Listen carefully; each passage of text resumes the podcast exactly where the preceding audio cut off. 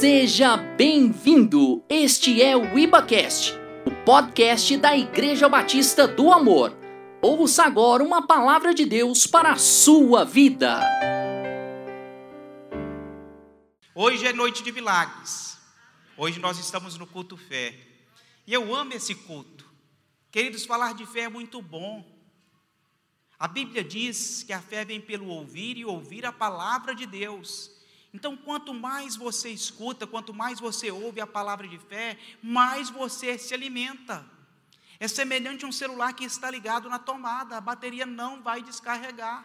Então, nós precisamos estar conectados com Deus através da Sua palavra, amém? Então, vamos lá, Mateus capítulo 8, nós vamos ler do verso 5 até o verso 13. Diz assim a palavra.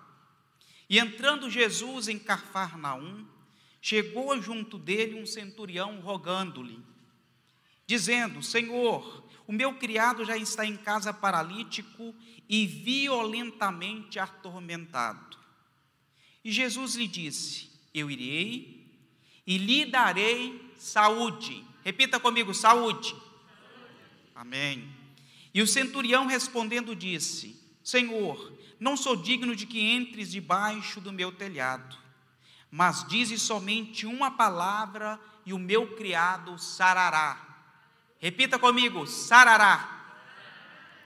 Não é aquela música, viu, irmãos? É no sentido de sarar, de ser curado. Pois também eu sou homem sob autoridade, tenho soldados às minhas ordens, e digo a este: vai, e este vai, e a outro: vem, e ele vem e ao meu criado, faze isso, e ele o faz. E maravilhou-se Jesus, ouvindo isso, e disse-lhe aos que o seguiam: Em verdade vos digo que nem mesmo em Israel encontrei tamanha fé. Mas eu vos digo que muitos virão do Oriente e do Ocidente e assentar-se-ão na mesa com Abraão, com Isaac e Jacó no reino dos céus. E os filhos do reino serão lançados nas trevas exteriores, ali verá, portanto, ranger de dentes. Então disse-lhe Jesus ao centurião: Vai, e como crestes, te seja feito. E naquela mesma hora, o seu criado ficou curado. Amém? Curve sua cabeça por um instante. Senhor Deus, a tua palavra foi lida, Pai. E nós cremos, ó Deus, que a tua, tua palavra é capaz de discernir corpo, alma e espírito. Nós te pedimos, ó Deus, que essa palavra venha, Deus, penetrar no nosso coração e que seja revelada ao nosso entendimento, para que nós possamos sair daqui transformados por meio dela. Por isso, ó Pai, em nome do teu filho Jesus, faz aquilo que nenhum homem pode fazer. Nos toca neste momento, em nome de Jesus. Amém. Amém, queridos que, que esse texto vai nos falar? Esse texto nos vai nos demonstrar algumas qualidades que um homem teve para se chegar até Jesus e ter a sua vida transformada. Nos começa a contar a história de um centurião. E quem era esse centurião? O que o centurião representava? O centurião era um homem de honra, de caráter, que comandava uma, uma, uma determinada parte do exército romano. Se uma legião era comandada, uma legião era composta de seis mil soldados e 60 centuriões, um centurião comandava cem homens. Então, esse centurião tinha sob o seu comando cem soldados para poder comandar. E de repente ele se encontra com Jesus e diz: Senhor, eu estou precisando de algo, mas eu não estou precisando de algo para mim, eu estou precisando de algo, de algo para alguém o meu escravo. Há uma pessoa que está muito atormentada e doente. E eu preciso que o Senhor intervenha, eu preciso do milagre do Senhor. O mais engraçado é que ao se deparar com essa situação, isso não era esperado que um centurião, um romano, fosse até Jesus. Porque nós estamos falando de um judeu se encontrando com um gentio. Nós estamos falando de um homem de guerra que foi preparado para a batalha, que comandava um determinado número de soldados, se encontrando com um homem de paz, Jesus. Mas que ao mesmo tempo viu em Jesus um homem que, assim como ele também reconhecia autoridade e submissão. Se eu pudesse dar um título hoje para essa mensagem, e lá em casa eu estava pensando num título. Eu falei, Senhor, qual será o título dessa mensagem? E aí eu pensei em alguns, alguns títulos, né? A gente começa a viajar ali. Eu falei, uma fé, fé suficiente para não desistir. Aí eu falei, não, Senhor, mas não desista, foi da pregação passada, ainda estou com isso na cabeça. Não desista, não desista. Mas aí o que me veio ao coração foi como ter uma fé admirável. Como que nós podemos ter uma fé admirável por Jesus? Porque só existem duas situações nas quais Jesus disse que nunca vi tamanha fé como essa. E o mais interessante é que ele não falou isso em referência a um cristão, a um judeu, a um hebreu, de quem se esperava. Porque afinal de contas, esses já tinham instrução na palavra, já sabiam o que era lei, mas ter essa reverência, essa colocação pelo próprio mestre, sendo um gentil, que nunca vi tamanha fé como essa, é uma situação muito admirável. O que, é que eu quero dizer com isso, queridos? Que isso está disponível para nós. Amém? E quantos gostariam de estar recebendo isso do Senhor hoje? Eu quero isso. Eu quero que o Senhor olhe para mim e diga: olha, fé admirável. Você tem uma fé admirável. Eu nunca vi tamanha fé como essa. Nós não podemos achar que certas circunstâncias ou situações foram restritivas a determinados momentos, determinadas situações e a determinadas pessoas. O Senhor, a cada dia mais, Ele quer nos abençoar, e para isso nós precisamos aprender através da Sua palavra o que Ele quer nos ensinar. A outra situação que eu estava dizendo para vocês foi em relação àquela mulher, que, uma mulher fenícia, que tinha uma filha também que estava endemoniada. Jesus vira para ela e fala: Tamanha é a tua fé, grande é a tua fé. E aí nós vamos ver por que, que Jesus vira para ela e fala isso. O fato é que nós, na verdade, para realizarmos qualquer coisa, não precisaríamos de uma fé grande. Até mesmo porque a Bíblia faz uma comparação dizendo que se nós tivermos fé do tamanhozinho de um grão de mostarda, nós poderíamos dar muitos comandos e esses comandos seriam realizados, não é assim? Monte, transporta-te daqui para lá, enfermidade cessa, mas nós queremos ver as, a nossa fé aumentada, dia após dia, dia após dia, o Senhor acrescentando e aumentando a nossa fé. E aí existem alguns quesitos que nós precisamos para que realmente nós possamos ter essa fé admirável. Firmeza na adversidade. Esse centurião, ao se deparar com essa situação ali, ele estava passando por uma grande dificuldade, porque ele viu o servo dele sendo atormentado. E aí nós não estamos falando de qualquer tipo de tormento ou dificuldade. Primeiro, que aquele servo que o havia servido por anos e anos estava paralítico. Se não só estivesse paralítico, ele ainda diz no verso 6 que estava violentamente atormentado. Nós estamos falando de dois problemas e de duas, de duas origens, naturezas diferentes, uma física e uma espiritual. Então eu não sei quais são as dificuldades, as circunstâncias pelas quais você tem passado, ou às vezes pode até presenciar alguém que esteja passando. E aí, se for de natureza física, Jesus tem a solução. Se for de natureza espiritual, Jesus tem a solução. Então, ou seja, diante da dificuldade, diante das incertezas, diante daquilo que está à nossa frente, até em relação a terceiros, nós podemos buscar. Esse homem ele tinha um caráter tão, esse homem ele tinha um caráter tão exemplificativo no sentido de nos impulsionar a querer seguir o seu exemplo, que ele nos mostra que estava buscando para terceiro. E não era comum naquela época um oficial romano buscar por um servo. Não era comum o oficial romano buscar por um escravo.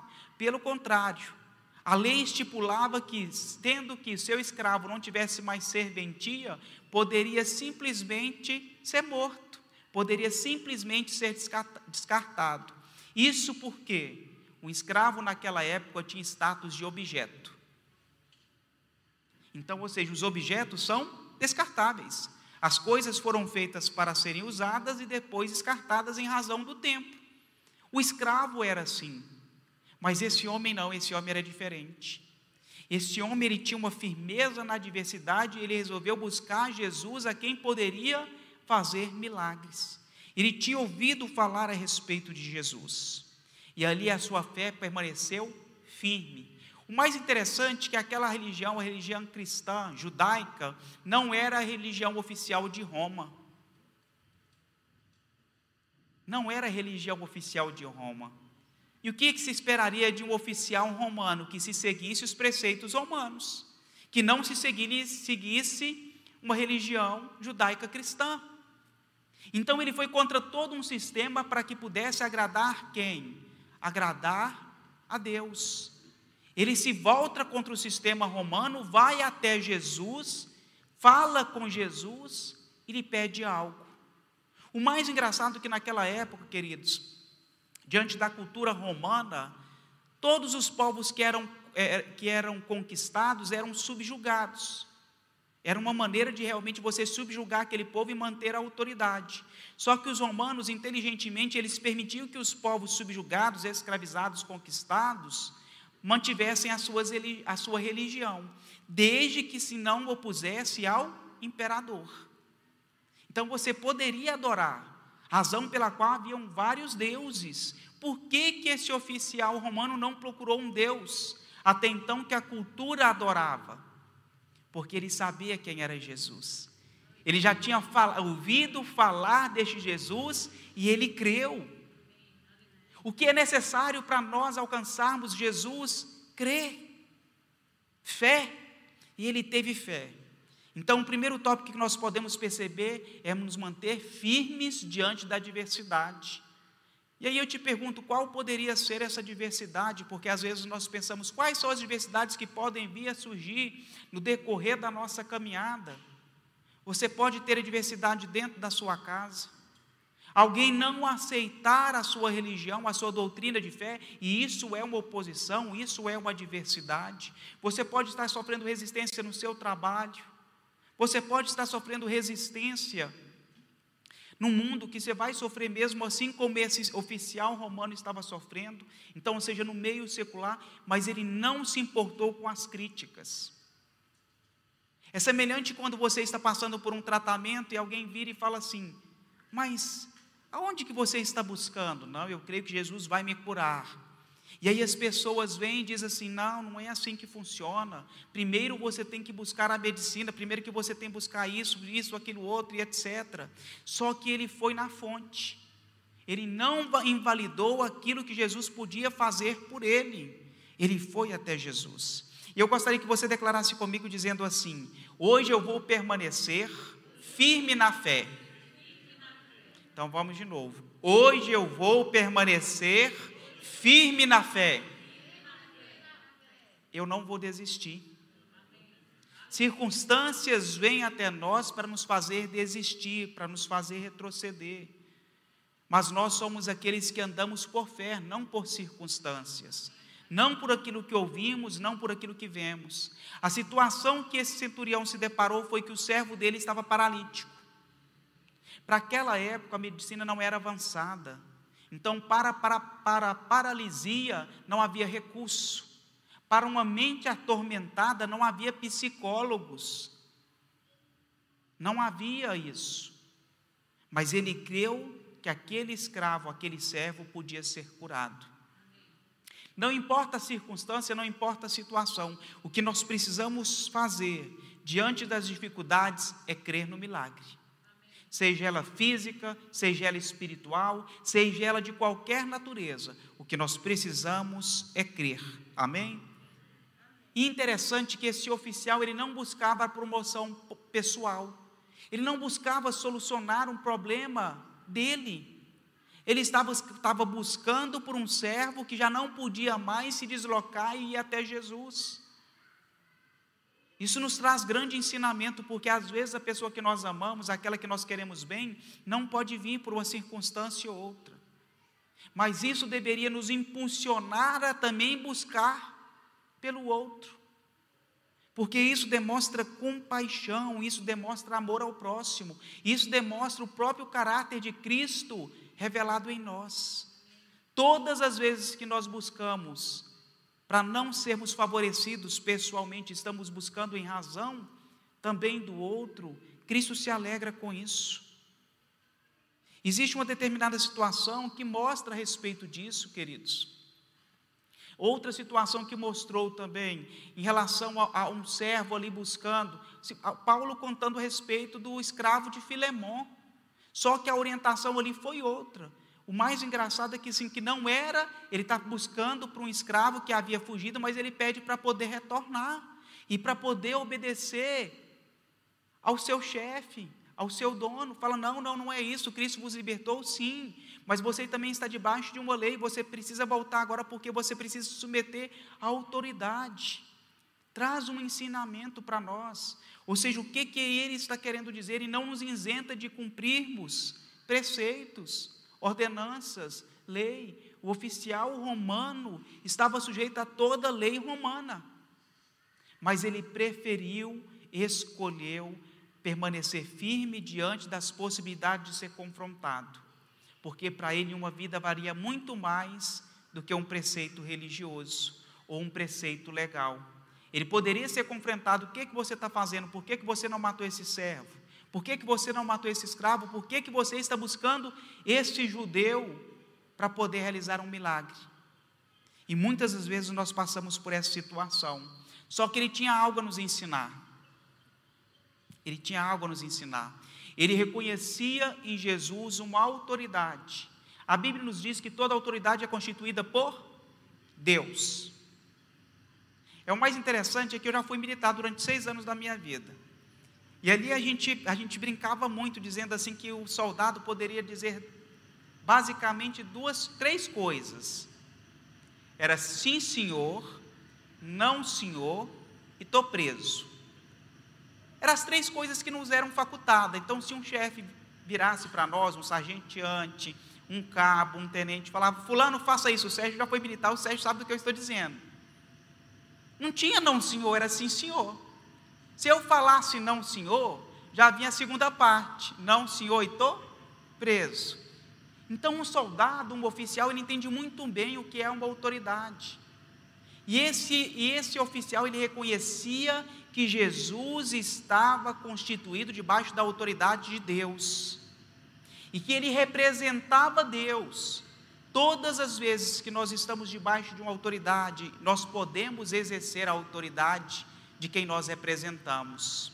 O mais interessante é que se chegasse um general, eu trabalhei no hotel de trânsito dos oficiais, então todas as vezes que chegava um general e se hospedasse ali, tudo aquilo que ele requeria, e eu fosse o seu porta-voz, mesmo sendo um soldado, eu encontrando com o oficial, seja ele tenente, capitão, major, tenente, coronel ou coronel, eles tinham que cumprir porque eu estava representando um pedido que foi feito por um oficial general. O que, que isso representa? O que, que isso quer nos dizer? Que Jesus representava naquele momento o próprio Deus, e tudo aquilo que ele pedisse para Jesus, ele sabia que iria ser atendido, porque o próprio Deus iria fazê-lo.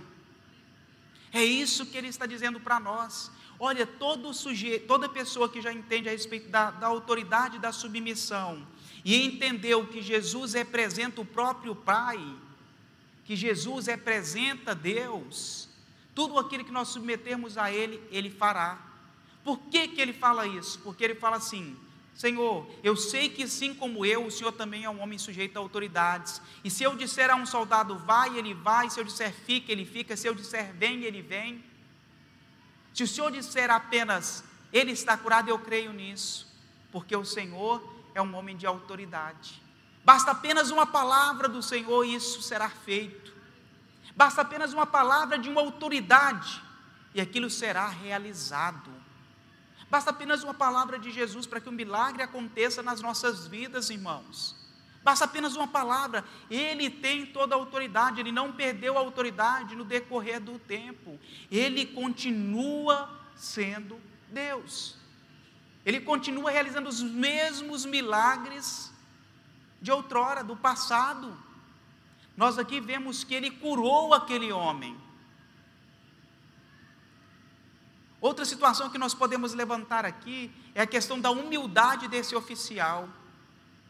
Sabe, sabe às vezes por que nós não recebemos? porque nós não temos humildade de chegarmos diante de Jesus reconhecendo o que Ele é, e às vezes nos colocamos na, na condição de que Jesus é obrigado a nos servir, pelo simples fato de sermos filhos de Deus. Às vezes achamos que podemos dar comandos para Jesus. Jesus, faça isso. Jesus, eu quero isso no teu nome. O que nós vemos aqui é que o servo, o oficial, vira para Jesus, se humilhando e diz assim: Senhor, eu não sou digno que entre debaixo do meu telhado. E Jesus disse para ele no verso anterior: Eu irei e curarei o teu servo antes mesmo dele responder. Ele falou: Não, não, não, Senhor, não sou digno que o Senhor entre na minha casa. Olha a condição que esse homem se colocou de se humilhar perante Deus. Ele falou: Não, então tudo bem, então, Jesus, porque ele poderia ter chegado e falado assim: Olha, eu sou cidadão romano, aqui o senhor está em Cafarnaum, território que está sob o domínio de Roma, eu sou um oficial representando Roma, representando o imperador, está aqui o meu brasão ou o poder de uma carteirada, né, Sérgio? Que se fosse no tempo de hoje, daria uma carteirada em Jesus. Falar, eu quero que o senhor vá lá em casa, já que o senhor é um Deus que cura, um Jesus que cura, que realiza milagres, que realmente curou a mulher, eu quero que o senhor vá na minha casa. Na verdade, não, eu quero não. Eu estou te ordenando que vai, senão eu vou te dar voz de prisão e vou te jogar na cadeia. Assim como já foi feito com outros discípulos. Essa não foi, essa não foi a atitude desse homem ele chegou com humildade. Queridos, e como é bom você conversar com alguém humilde, como é bom você atender alguém que, mesmo tendo autoridade, se coloca numa condição de humildade. É muito bom. E Jesus, percebendo essa situação, mesmo anteriormente dizendo: Eu irei e curarei o teu servo, Jesus libera uma palavra sobre a vida daquele homem. E aí Jesus olha para ele e fala assim: admirável é a tua fé. Foi a única situação na qual Jesus disse e usou dessa palavra admirável. Na outra, Jesus fala: tamanha a tua fé é grande, olha, poderia até ser interpretada como, como grandiosa, mas aqui é a expressão que fala que, olha, realmente você agora me impressionou. Eu nunca fui tão impressionado assim. E às vezes a gente pensa, meu pai, o que é que eu preciso para ter uma fé como essa? Humildade. Nós precisamos nos humilhar diante da poderosa mão do Senhor. Por que, que a Bíblia fala que os humilhados serão exaltados? Por que, que a Bíblia fala bem mais, bem mais aventurados sois vós quando vos humilharem, quando vos injuriarem? Muito mais nós seremos. E aí você fala: Meu pai, então é isso que eu preciso. Se eu realmente quero ter uma fé admirável como o Senhor, eu preciso aprender com esse centurião e eu quero realmente me humilhar diante dessa situação. Eu quero realmente reconhecer, Senhor, que as coisas que acontecem na minha vida não é em razão daquilo que eu faço ou daquilo que eu sou. Porque não é pelo fato de sermos filhos de Deus que nós podemos e devemos achar que Jesus vai fazer porque somos os seus filhos. Nós somos herdeiros, mas um herdeiro pode deixar de receber, queridos. Ontem na célula nós estávamos compartilhando o seguinte: que na nossa casa, geralmente nas casas, todas as pessoas que ali habitam têm intimidade. É muito comum aquelas pessoas que têm intimidade, ou seja, nos nossos lares, todos poderem abrir a geladeira.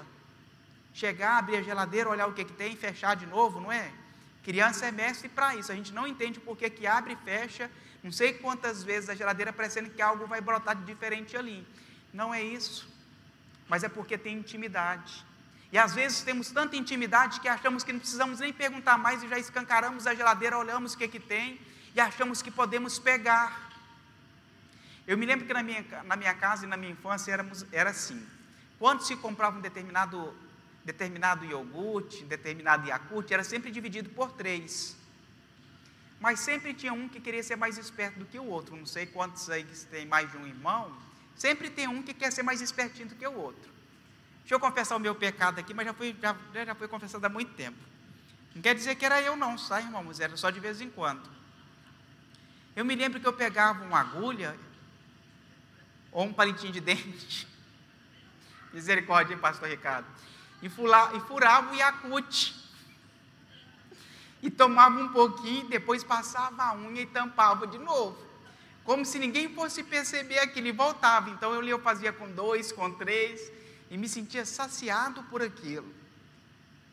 Queridos, o Yakut estava ali para ser dividido, era dois para cada, três irmãos vencer e dois para cada. Só que isso não me dava o direito de tentar usurpar ou usufruir de um direito que era meu dos outros. Como filho, eu tinha a mesma capacidade de herdar, de pegar aquilo que já havia sido separado, mas somente aquilo que estava destinado para mim.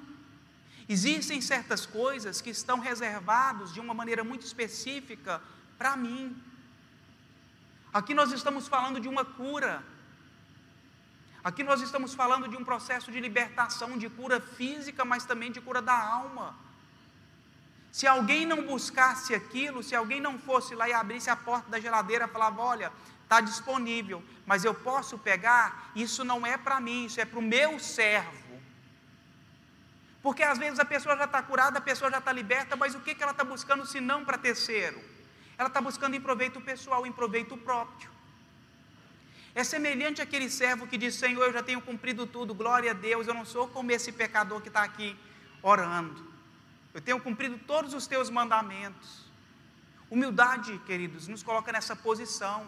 Dizermos que fala, Senhor, eu estou pedindo, mas não é para mim, não. Eu estou te pedindo agora para o outro.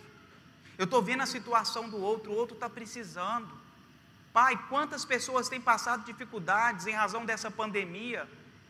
E eu me coloco agora no lugar desse pai, no lugar dessa mãe, no lugar desse empresário que está desempregado, no lugar desse que está chorando agora nesse momento, no lugar desse que não tem coragem de vir ao culto, que está desanimado. Foi isso que esse oficial romano fez. Não era esperado que esse oficial realmente clamasse por um servo, por um escravo mas certamente esse homem reconheceu naquele escravo, queridos, um sentimento de compaixão. E aí eu te digo: você quer colher coisas boas? Vocês querem colher coisas boas? Eu quero. Para nós colhermos coisas boas, nós precisamos plantar coisas boas. Certamente esse homem aqui, esse escravo, semeou e plantou coisas boas na vida desse oficial ao ponto de impressioná-lo, ao ponto de comovê-lo, querer que ele intercedesse por ele. Os irmãos conseguem perceber isso? Aquilo que esse homem, aquilo que esse escravo fez para a vida do seu senhor foi tão impactante ao ponto de motivá-lo, de forma de motivá-lo que ele pudesse buscar por ele. Todas as vezes que nós plantamos em terreno fértil, nós temos que acreditar que aquilo vai semear. Quem planta amor, colhe amor. Quem planta compaixão, colhe compaixão. É isso que nós precisamos. Nós podemos perceber que o outro ensinamento que esse oficial vai nos mostrar na palavra é justamente isso: a compaixão. Mas antes eu gostaria de, de mostrar para vocês o que está escrito lá em 1 Samuel 15, do 1 ao 3. Eu vou ler para vocês, não precisa abrir, diz assim: Eu sou aquele a quem o Senhor enviou para ungí-lo como rei de Israel, o povo dele. Por isso, escuta agora a mensagem do Senhor. Assim diz o Senhor dos exércitos: Castigarei os Amalequitas pelo que fizeram a Israel, atacando os que saíam do Egito. Agora vão, ataque os Amalequitas e consagre ao Senhor para a destruição de tudo aquilo que fiz, tudo aquilo que lhes pertence. Não os poupem, matem homens, matem mulheres, matem crianças, recém-nascidos, bois, ovelhas, camelos e jumentos. O que, que essa palavra nos ensina? Essa palavra nos ensina que quando Deus nos dá um comando, cabe a nós simplesmente cumpri-la, não questionar. Aqui está falando, do, aqui tá falando do rei Saul, que havia recebido um comando de Deus para exterminar tudo aquilo que ele encontrasse em relação aos amalequitas. E de repente, quando ele chega lá, ele vê que os bois, as, as, as ovelhas, os camelos, os jumentos estavam todos cevados e eram muito bonitos. E aí ele resolve poupar tudo aquilo, juntamente com algumas crianças. Quando nós obedecemos somente em parte, é desobediência. Deus tem nos chamado para uma obediência total. Quando ele diz que eu vou curar, eu simplesmente tenho que crer que já recebi a cura. Eu não tenho que começar a duvidar dizendo, Senhor, será que o Senhor vai curar mesmo? Senhor, eu estou sentindo que o Senhor curou, mas eu ainda continuo sentindo requisitos de outras dores. O que essa palavra vem nos dizer, queridos, é que o Senhor disse que iria e curaria aquele servo. E assim ele o fez. Então, todas as vezes que nós formos realmente clamarmos por Jesus, exercer a autoridade que há no nome de Jesus, nós temos que crer que o milagre será completo. Tudo aquilo que Jesus começa, Jesus termina. Tudo que o Senhor inicia, Ele vai terminar nas nossas vidas. Independente da situação pela qual você está passando, independente da circunstância que você tem vivido, pode ser uma doença, pode ser uma questão financeira, Jesus ele pode intervir e mudar essa situação. Basta apenas uma palavra e tudo se faz novo. Amém? Não importa a circunstância, não importa a situação, Jesus é aquele que pode mudar toda e qualquer situação. Uma situação que nos exemplifica a respeito da fé que é necessária. A Bíblia nos fala a respeito de Pedro. E ali ele estava passando por uma grande tempestade, uma grande dificuldade. E aí ele vê Jesus vindo. Ele fala: Senhor, se é tu, manda mim, manda eu ir ter contigo. E o mestre, venha. Pedro começa a andar por sobre as águas, sobre um comando, sobre uma palavra. Quando nós nos atemos à palavra que foi liberada e nós nos apegamos a ela com fé, o milagre acontece. Mas aí às vezes você começa a duvidar, dizendo: parece que as águas estão se mexendo. Será que realmente eu estou andando sobre as águas? Será que é isso mesmo? Será que Jesus realmente pode me curar? Será que ele me curou? E aí você começa a procurar. Se você está enfermo, às vezes a pessoa começa a procurar a dor começa a procurar a dor. Se ela já foi liberta, às vezes a pessoa começa a procurar requisitos de que se ela realmente foi liberta. Você não precisa procurar, você simplesmente precisa crer naquilo que Deus fez. É tomar posse pela fé, é viver pela fé. Esse oficial, ele sabia que Jesus tinha toda a autoridade. É por isso que ele recebeu. E aí ele fala assim: por que, que eu preciso então, Anderson, para poder realmente ter a minha fé admirável, agir como Jesus agiu, porque Jesus sempre se compadeceu das pessoas. Aonde Jesus passava, o milagre acontecia.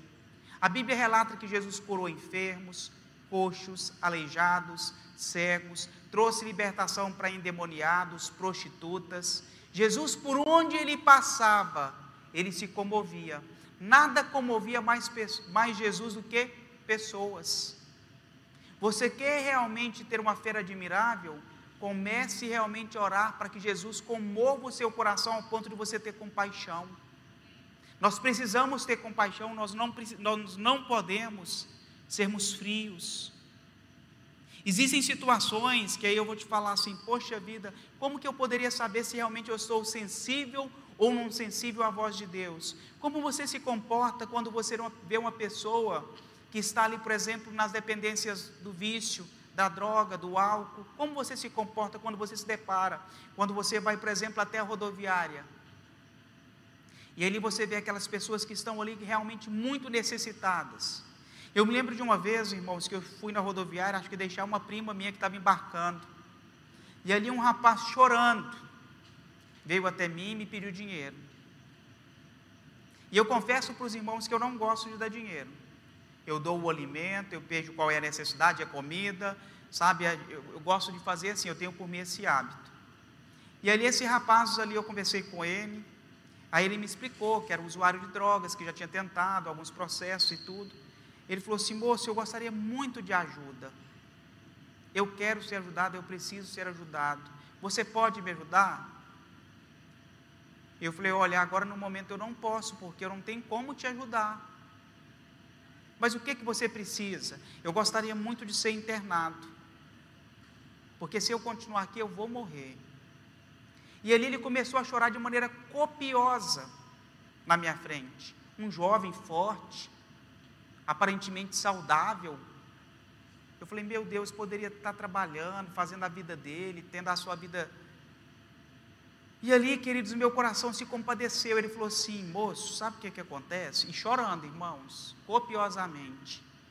Todas as pessoas que eu peço ajuda falam que vão voltar. E nenhum deles volta. E aí isso mexeu comigo. Por que, que isso mexeu comigo? Porque eu falei, porque isso talvez é habitual. Você fala que vai abençoar, você fala que vai voltar e você não volta, deixando aquela pessoa a sua própria sorte. É como se eu estivesse deixando aqui esse paralítico que estava violentamente atormentado, e atormentado eu vou dizer, endemoniado. Porque quem atormenta, quem acusa, é o inimigo. Então esse homem não estava passando apenas com uma situação física, mas também espiritual muito complexa.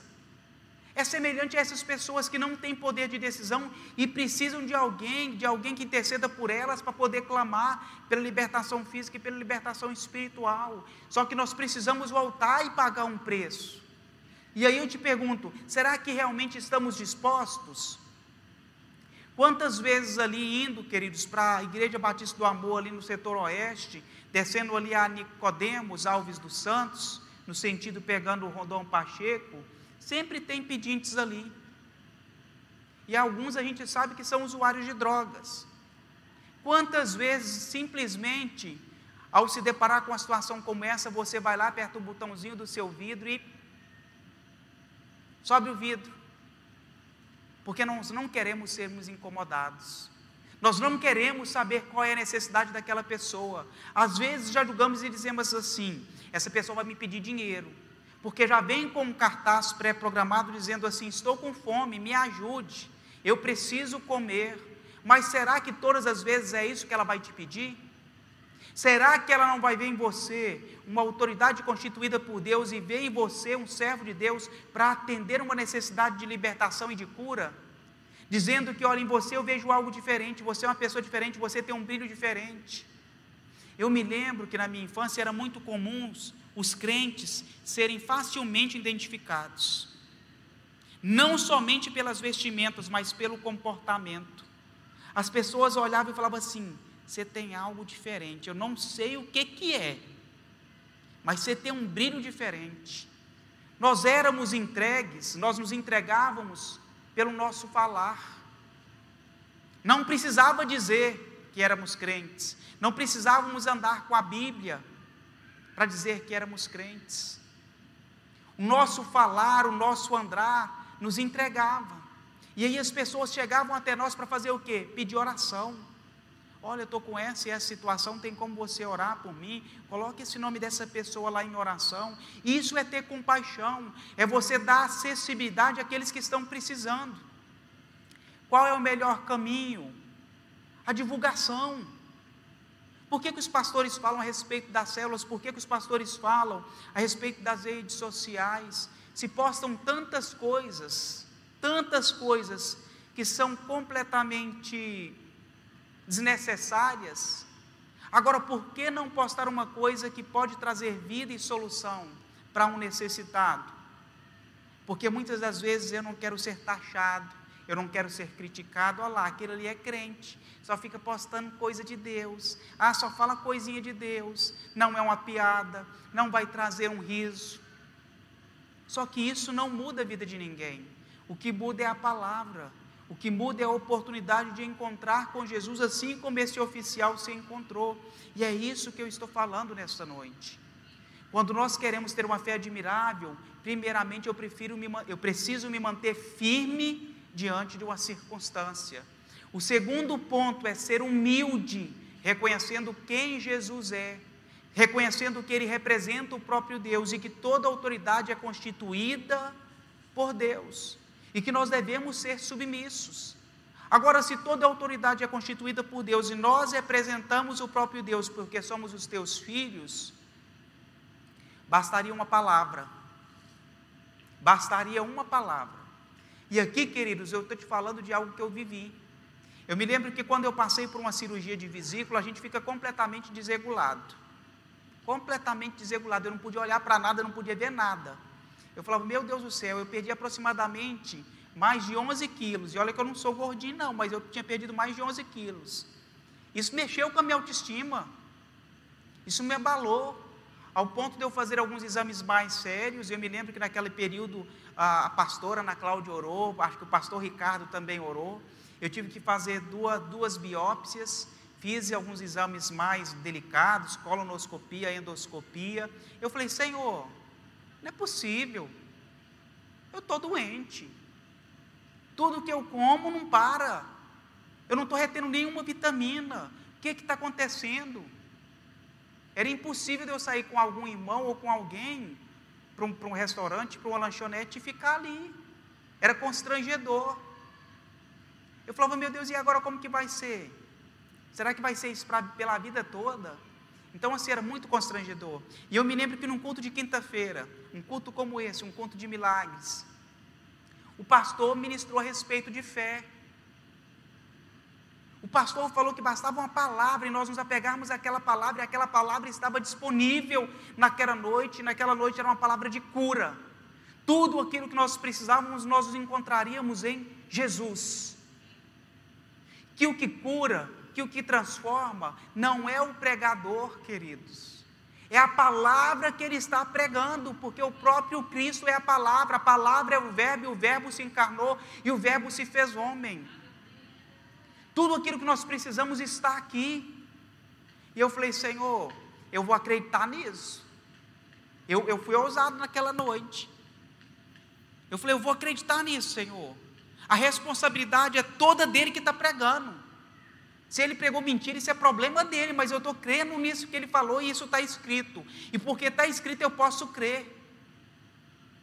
Nós somos chamados a verificar, para não sermos enganados. Aonde que está, irmão? E ele curou, e ele disse que sararia. Opa, então vou tomar posse dessa palavra. E eu tomei posse, irmãos. E eu fui curado. E graças a Deus, para a honra e glória do Senhor, falei: Senhor, eu tomo posse da minha cura, a partir de hoje eu vou comer tudo, eu vou sair, eu não quero nem saber, e o trem vai ficar bom, e eu vou reter, e esse negócio não vai desandar, e a partir de hoje vai ser assim. E para a honra e glória do Senhor, o milagre aconteceu. Agora, o que, que eu quero te dizer com isso? Se aconteceu comigo, querido, pode acontecer com você. E vai acontecer com você se você também quiser que aconteça com você. O Salmo 46 diz que o Senhor, o Senhor é socorro bem presente nos dias de angústia e de tribulação. O nosso Deus, ele é cheio de compaixão. Nada mais move o coração de Deus do que um coração contrito. Eu me lembro que muito antes de ser cristão, de ter recebido a Jesus Cristo como único Senhor e Salvador da minha vida, eu já tinha fé. E você fala, ih, irmão, antes começou agora a pregar heresia, misericórdia, o que, que é isso? Já acionava a Deus.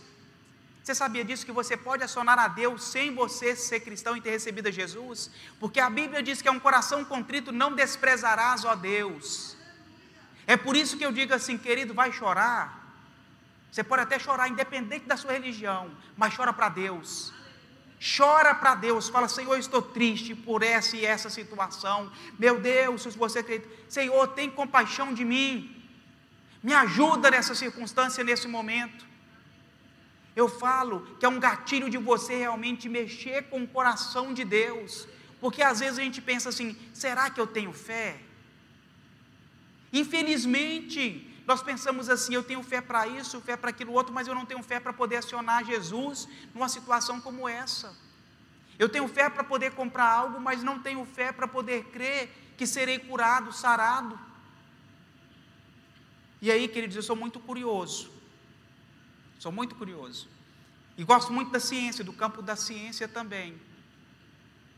Você sabia que tudo aquilo que nós falarmos, que a palavra tem poder, palavra tem poder. E aí nós estamos inventando algo novo? Não. A própria palavra, a Bíblia já falava a respeito disso. Não é o que entra, mas é o que sai, que nos contamina. Às vezes você chega perto de alguém e a pessoa está ruim que só, mas ela só fala ruim, só coisa ruim. Ela não fala, nossa, eu estou sentindo que eu já estou sendo curada. Hoje eu estou muito melhor do que ontem. Nossa, hoje eu já acordei muito mais disposto do que ontem. Olha, o que, que é isso? Estou com muito mais vigor, com muito mais saúde. Até a minha coloração, e às vezes a coloração da pessoa ela está anêmica, pálida, amarela. Mas ela fala: Olha, eu já estou melhorando. E aí, queridos, o seu corpo vai começar a reagir conforme aquilo que você está comandando. Hebreus 11 vai dizer o quê? O que, que é fé? Fé é a certeza e a convicção das coisas que, não, que se esperam, mas que não se veem. Você pode estar com todos os sintomas, todos os sintomas. Ai, meu Deus, minha garganta está doendo, a cabeça está doendo. Senhor, mas isso é sintoma. Isso não é doença. Sabia disso? Sintoma é que algo não vai bem. Aí o médico precisa investigar o que, que é esse algo. Quando ele descobre a doença, ele vai falar: olha, a doença é em razão disso. Agora, quando você não sabe, fala: Senhor, em nome de Jesus, já estou curado disso. Eu não sei o que, que é, eu estou com esses sintomas, mas pela fé eu tomo posse da minha cura. Pela fé. A garganta pode estar arranhando, Senhor, não importa. A garganta está arranhando, mas pela fé eu estou tomando posse.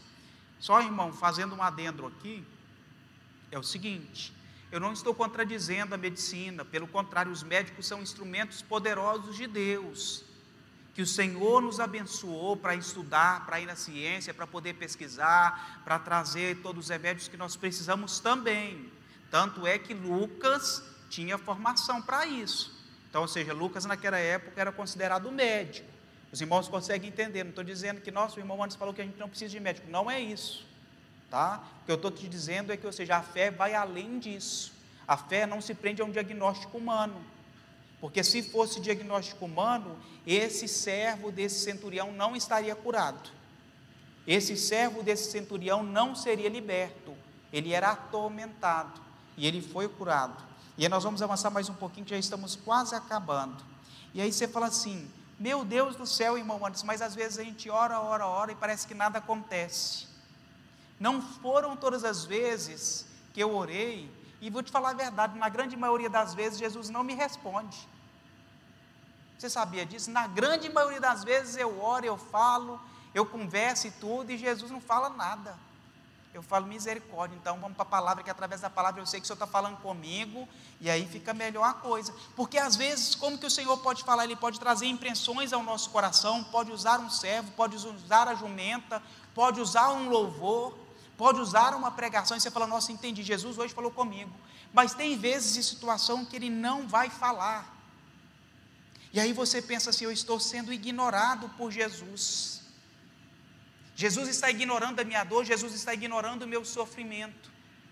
Olha só o que está escrito em Mateus 15, do 21 ao 28. Eu vou avançar agora. Diz assim: Jesus saiu dali e foi para a região que fica perto da cidade de Tiro e de Sidom. Certa mulher cananeia que morava naquela terra chegou perto dele e gritou: Senhor, filho de Davi, tem misericórdia de mim.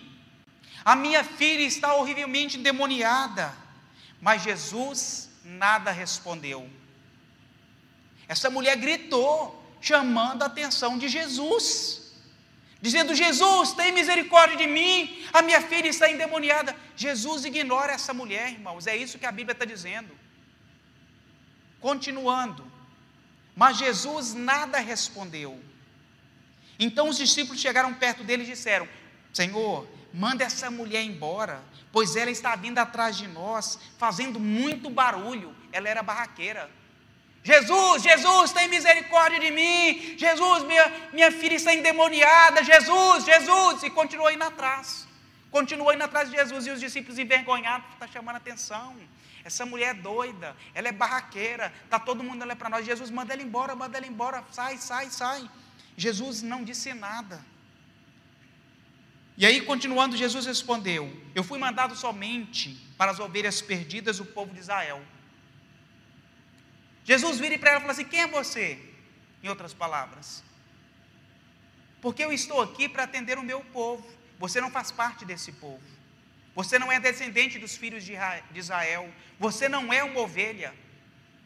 Irmãos, isso é muito pesado de se ouvir diante de uma necessidade no qual você está clamando por Jesus. Então, ela veio, ajoelhou-se aos pés dele, aos pés de Jesus e disse: Senhor, me ajude. Jesus disse: Não está certo tirar o pão dos filhos e jogá-lo aos cachorros. Irmãos, Jesus falava por parábolas. E para bom entendedor, Jesus estava falando que aquela mulher não se comparava a cachorro. Jesus falava assim: Olha, o pão é para filho, você não é filha. Por que, que eu tiraria de um filho para poder te dar? Sim, Senhor, respondeu a mulher. Mas até os cachorrinhos comem das migalhas que caem debaixo da mesa. Jesus vira para ela e fala assim: mulher, você tem muita fé. Em outras versões diz assim: mulher, você tem grande fé. Que seja feito conforme você quer. E naquele momento, a filha daquela mulher foi curada. Qual que é o verso, irmão Anderson? No finalzinho do verso 28 diz isso. O que, que eu sempre estimulo, meus irmãos? Grife, anote. Eu, quando eu não quero esquecer, eu preciso repetir, eu preciso grifar, eu preciso marcar, colorir. É estratégia. Todas as vezes que você achar que Jesus não está te respondendo, fala: Senhor, eu sou como aquela mulher. Senhor, o Senhor pode até não estar me respondendo. Eu tenho ainda uma situação, Senhor, que naquela caso lá, o Senhor comparou aquela mulher que não era cristã com um cachorrinho. Eu, Senhor, não. Eu sou descendente de Abraão. Eu tenho uma promessa sobre a minha vida. O Senhor me prometeu. O Senhor é fiel para poder cumprir. O Senhor disse que estaria comigo todos os dias da minha vida. O Senhor me disse que onde eu colocasse os meus pés, o Senhor me daria como herança, como possessão. E você vai tomando posse, meu irmão. Você vai tomando posse através da Palavra. É através da palavra. E você pensa, Jesus não está falando comigo. Jesus é insensível à minha dor. Jesus não está me curando. Senhor, o que está acontecendo? Senhor, eu sou teu filho. A situação que essa mulher se colocou, queridos, é a situação que muitas vezes nós não queremos nos colocar. Quantas vezes você se ajoelhou para poder pedir algo? Quantas vezes, Senhor, eu reconheço a tua soberania, a tua majestade, eu sei que o Senhor é Deus. Eu preciso da tua intervenção na minha vida. Eu não sou nada. Eu já confiei em medicina, já confiei em médicos, já confiei no meu trabalho, já confiei no meu salário. Nada aconteceu. Quantas vezes não voltou fazer como centurião, se colocar numa situação de humildade?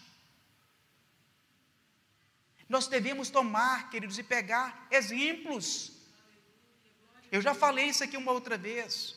Enquanto eu olhava para o meu currículo, para as minhas qualificações, nada deu certo. Nada. A Dilce sabe disso. Eu trabalhei, queridos, já com duas formações, uma formação e duas especializações, em ramos extremamente difíceis, limpando o chão. Era um dos melhores alunos da universidade, média acima de 95%. Sempre tirei notas boas mas confiava muito na minha capacidade, no meu intelecto. Falava, não, quando o meu currículo bater, nossa, vai, pum, a porta vai, é bater e abrir. E Jesus, é, é assim que você pensa que é? Não é assim que as coisas funcionam. E aí um belo dia o Senhor falou assim, buscai pois o primeiro reino e a sua justiça e todas as coisas serão acrescentadas. Eu falei, Senhor, o que é isso? É me tornar piolho de igreja?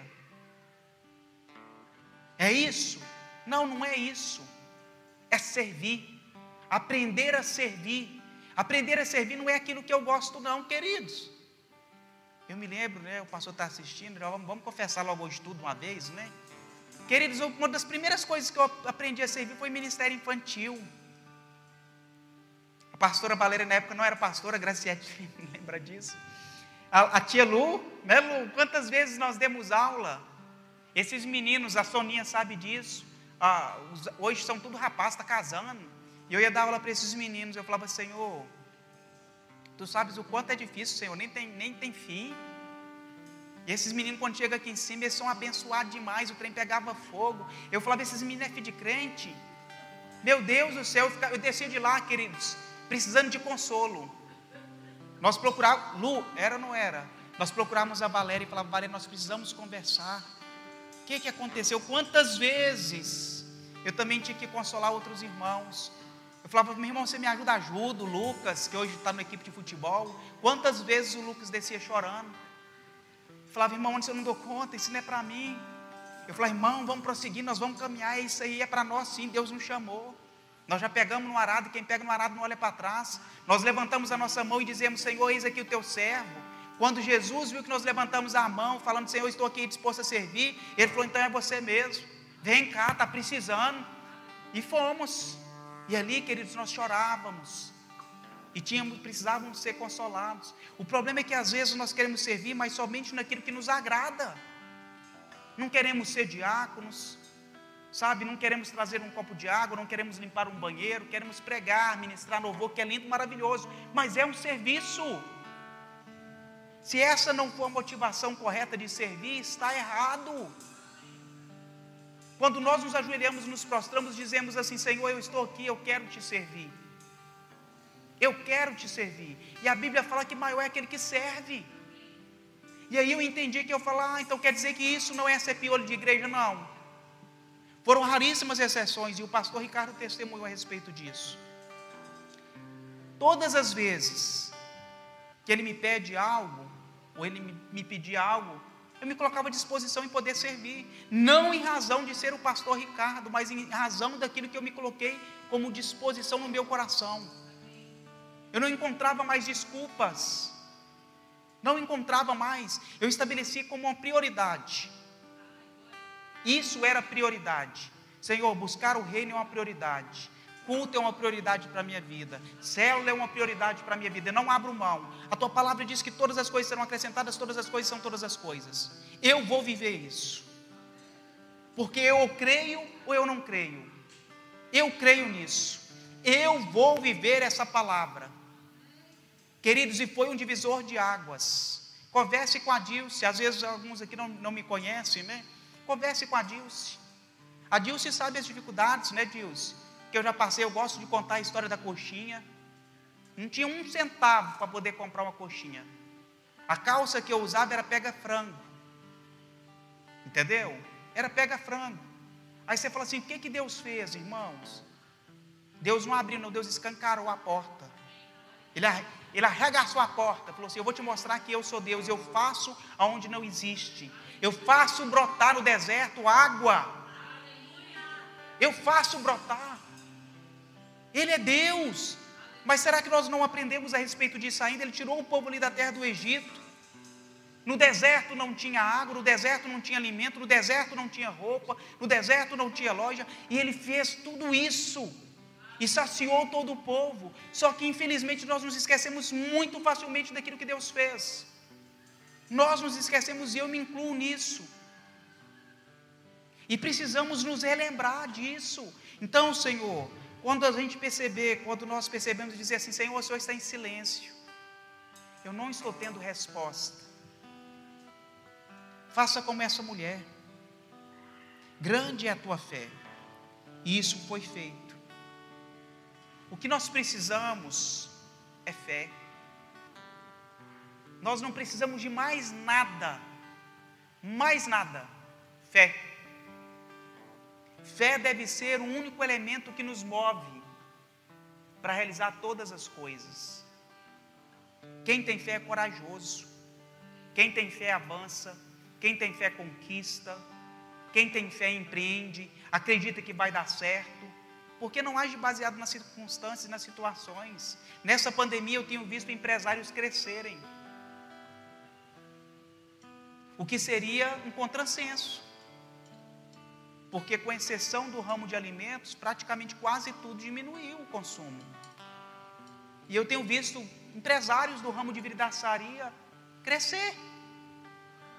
Aumentou a sua empresa, está lá o testemunho do irmão Anderson. Época de pandemia, mas a pessoa age por fé, queridos. Então nós precisamos colocar a nossa fé em ação. Amém? Olha só o que diz aqui, ó. Lucas 10, 19, já estamos finalizando, diz assim: Eis que vos dei autoridade para pisar serpentes e escorpiões, e sobre todo o poder do inimigo, e nada vos fará dano algum. Eu não sei quais são os danos que você tem pensado que está suportando, porque às vezes a gente pensa assim, Senhor, Eu já tive essa e essa e essa perda. Já não suporto mais. A Bíblia nos garante que Ele nos deu autoridade. E nós precisamos exercer essa autoridade que nos foi dada. Amém? Às vezes a gente pensa assim, irmãos, ah, parece que o inferno está avançando e a igreja está recuando. A Bíblia fala, a Bíblia nos ensina que o povo de Deus perece por falta de conhecimento. Conhecimento humanístico, não, conhecimento da palavra de Deus. Eu me lembro que em determinada época da minha vida eu gostaria que você já ficasse de pé, que aí eu vou te vou passar a impressão que nós já estamos acabando, né, gente? Mas estou acabando mesmo, senão daqui a pouco o pastor Ricardo mandou uma mensagem para mim aqui, falando assim, the end, acabou, finaliza, né? Mas estou brincando, ele não faz isso não. Ele é sempre muito tolerante comigo. E aí, queridos, eu me lembro de uma determinada situação que é onde você pensa assim, agora, o que, que eu vou fazer? O que, que eu vou fazer diante dessa circunstância, dessa situação? E existem situações que é só o agir de Deus e o operar. Não é pela nossa força, não é pelo nosso poder, é pelo poder de Deus. Então existem situações, circunstâncias que aos nossos olhos são impossíveis. Impossíveis. O que é que eu quero dizer com isso? Que existia uma determinada situação onde eu me sentia muito oprimido quando eu chegava no meu trabalho. Eu falava, meu Deus do céu, eu saía dali extremamente cansado, dores nos ombros, sobrecarregado, chegava em casa, é, mentalmente falando, extremamente exausto. Extremamente exausto, abatido, cansado. Eu chegava já naquele lugar com vontade de ir embora. Eu falava assim: eu não estou entendendo isso. Se isso é parte do meu milagre, se isso que o Senhor me concedeu, tem algo errado. Eu não deveria estar me sentindo assim. O que, que está acontecendo? E era um lugar opresso.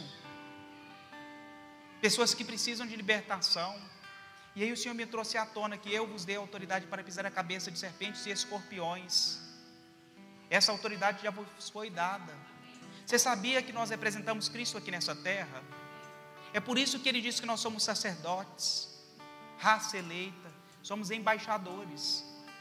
Ser embaixador é onde você colocar o seu pé, você está representando o reino de Deus. E aonde você está, ou seja, na representatividade desse reino, ele não compartilha nada com o reino do inimigo. Aonde nós chegarmos, as trevas têm que sair. Não é o inverso, irmãos. Aonde você chega no seu local de serviço, pode ser onde for. Você fala, esse local é opresso. Meu Deus, eu cheguei. Esse ambiente agora é um ambiente de luz, é de graça, é de poder, de manifestação da tua glória. Trevas, dispersa. Não dou mais autoridade, eu estou representando o Senhor aqui nessa terra. Aonde eu colocar os meus pés, o Senhor falou que me daria por herança. Eu estou tomando posse e dizendo: mal inimigo, sai agora no nome de Jesus. Eu estou reivindicando este local. Autoridade para isso, queridos. Se eu não sei quem eu represento em autoridade, como que eu vou reivindicar? Se eu não sei quem eu estou representando, qual é a delegação que ele me dá, como que eu vou reivindicar algo ou dizer algo? Quem pode me dar uma voz de prisão? Somente aquele que representa o Estado, somente aquele que tem a autoridade, somente aquele que tem o que? A delegação do Estado para poder prender. Caso contrário, o outro não pode. Você sabia que até você, de acordo com a Constituição, pode vir a dar uma voz de prisão e que existem situações para essa? Só que se eu não sei, você não, não executa, você não faz. Nós só fazemos aquilo que nós temos conhecimento. É por isso que muitos filhos de Deus não têm experimentado uma vida em abundância, porque lhe falta conhecimento da palavra, daquilo que Deus falou. Existem N situações onde nós podemos ver o agir de Deus, muitos milagres de Deus. Independente da circunstância, muitas situações, muitas. E aí, você pode pegar uma delas como exemplo para a sua vida e aplicar. Eu fiz isso. Eu falei, Senhor, eu por mim mesmo eu não posso. Eu por mim mesmo, Pai, eu aprendi que eu preciso me humilhar diante da tua soberana vocação. É por isso que diante dos meus títulos eu não coloco nenhum deles acima do Senhor. Se você for olhar como referência, por exemplo, o meu Instagram, não que deva satisfação disso para ninguém, mas antes de qualquer coisa, lá está como filho de Deus. O maior título que um homem pode ter é ser considerado filho, porque filho, ele é herdeiro. E herdeiro não herda por merecimento. Ah, isso é tão bonzinho. Não, ele simplesmente herda porque é filho. E isso nós estamos falando de graça. Graça é favor imerecido. Tudo que nós recebemos, porque senão fica parecendo que eu preciso fazer algo, eu preciso, eu preciso disso, eu preciso daquilo outro. Não, nós não estamos falando disso. Nós estamos falando assim, Senhor, eu quero atrair a tua atenção. O que eu preciso para poder atrair a tua atenção, assim como esse centurião atraiu? Existem águas, a Bíblia diz que dão nos joelhos, nos artérios, não é assim? Mas existem águas mais profundas. E essas águas mais profundas é para quem ousa ir até lá. A revelação de Deus, aquilo que é íntimo, aquilo que é profundo, aquilo que é oculto, são só para alguns. É para quem tem intimidade. Eu costumo dizer assim, eu sempre ouvi isso dos meus pais, queridos, que um pai e uma mãe amam os filhos da mesma maneira. Sempre ouvi isso, nós somos três. Eu confesso que eu duvido. Estou brincando, gente, é da mesma maneira assim. Mas a resposta que é dada depende da comunicação que é exercida. Sempre vai ter um filho que comunica mais verbalmente ou fisicamente com o pai ou com a mãe, dizendo: Papai, mamãe, eu te amo. Que tem mais gestos assim. E automaticamente esse filho também vai receber mais, porque ele se comunica mais. Não quer dizer que o pai e a mãe amem este filho, tá? Fiquem tranquilos, mais do que o outro. Mas a resposta dada vai ser proporcional à intensidade que se fala, que se comunica. Semelhantemente, isso pode ser usado com o nosso Pai. Quanto mais você falar com Ele, quanto mais você disser que o ama, quanto mais você falar palavras de carinho, de amor com o Pai, o Pai também vai afirmar isso em relação a você. Meu filho, eu também te amo. Eu te amo tanto que eu dei o meu único filho por você. Eu te amo de uma maneira sobrenatural. Eu te chamo pelo meu nome. Você é escolhido desde o ventre materno. E aí você tem que se ver como muito especial para Deus. Porque Ele diz assim: Olha, você é a menina dos meus olhos. A parte mais importante você é para mim. Eu estou te dizendo, meu irmão, que a gente deveria ser aqueles que têm realmente a bola cheia, mas cheia por Deus. Você tem que crer que aquilo que você ora acontece. Uma vez aconteceu uma determinada situação, a irmã estava com dor no tornozelo e muito inchado. E nesse dia eu confesso que eu cheguei com fé. A irmã, ai meu tornozelo, eu não sei, e o tornozelo parecendo um tornozelo de elefante. Eu falei, misericórdia, acho que quebrou esse pé, não é possível, nunca vi um pé tão inchado. Ai, está doendo, está doendo, não sei o que, não sei o que. Eu falei, irmã, você crê na cura?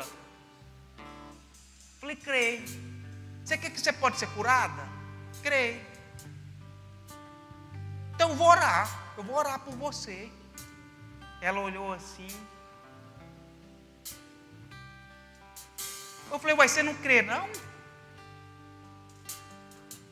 Você não crê? Porque nós precisamos entender, irmãos, que não é o Anderson. Quando nós oramos, nós oramos em nome de quem? De Jesus. Nós representamos uma autoridade e essa autoridade ela tem todo o poder. O que nós recebemos simplesmente foi uma delegação, uma autoridade que já nos foi dada para quando nós orarmos no nome dele, o milagre acontecer. É isso. E nós vamos orar agora nessa noite, porque eu creio que hoje é noite de milagres. Eu creio, pastor Ricardo, pastor Ana, Samuel e Esté, em nome de Jesus. Dona Beth, que hoje é noite de milagres, que o milagre está na casa de vocês, a cura em nome de Jesus, que toda febre, todo mal-estar vai retroceder. Eu não vou pelos sintomas, eu vou pela autoridade que há no nome de Jesus.